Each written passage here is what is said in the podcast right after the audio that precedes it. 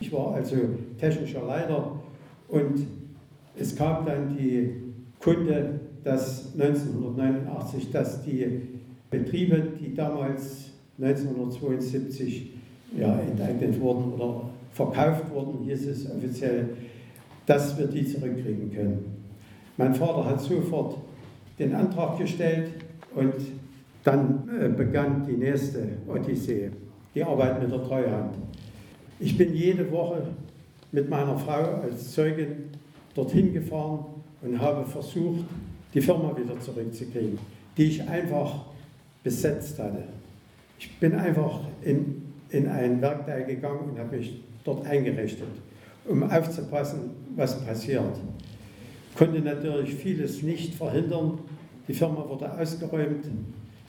Der eine Betriebsteil kam dorthin, die anderen beiden dahin. Also es waren unterschiedliche Firmen, wo unsere Betriebsteile waren und die mussten wieder zusammengeführt werden.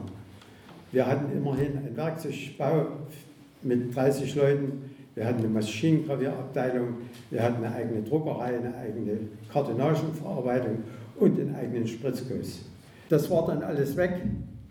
Wir haben leere Gebäude wieder gekriegt, die Dächer kaputt, die Heizung kaputt, Fenster kaputt.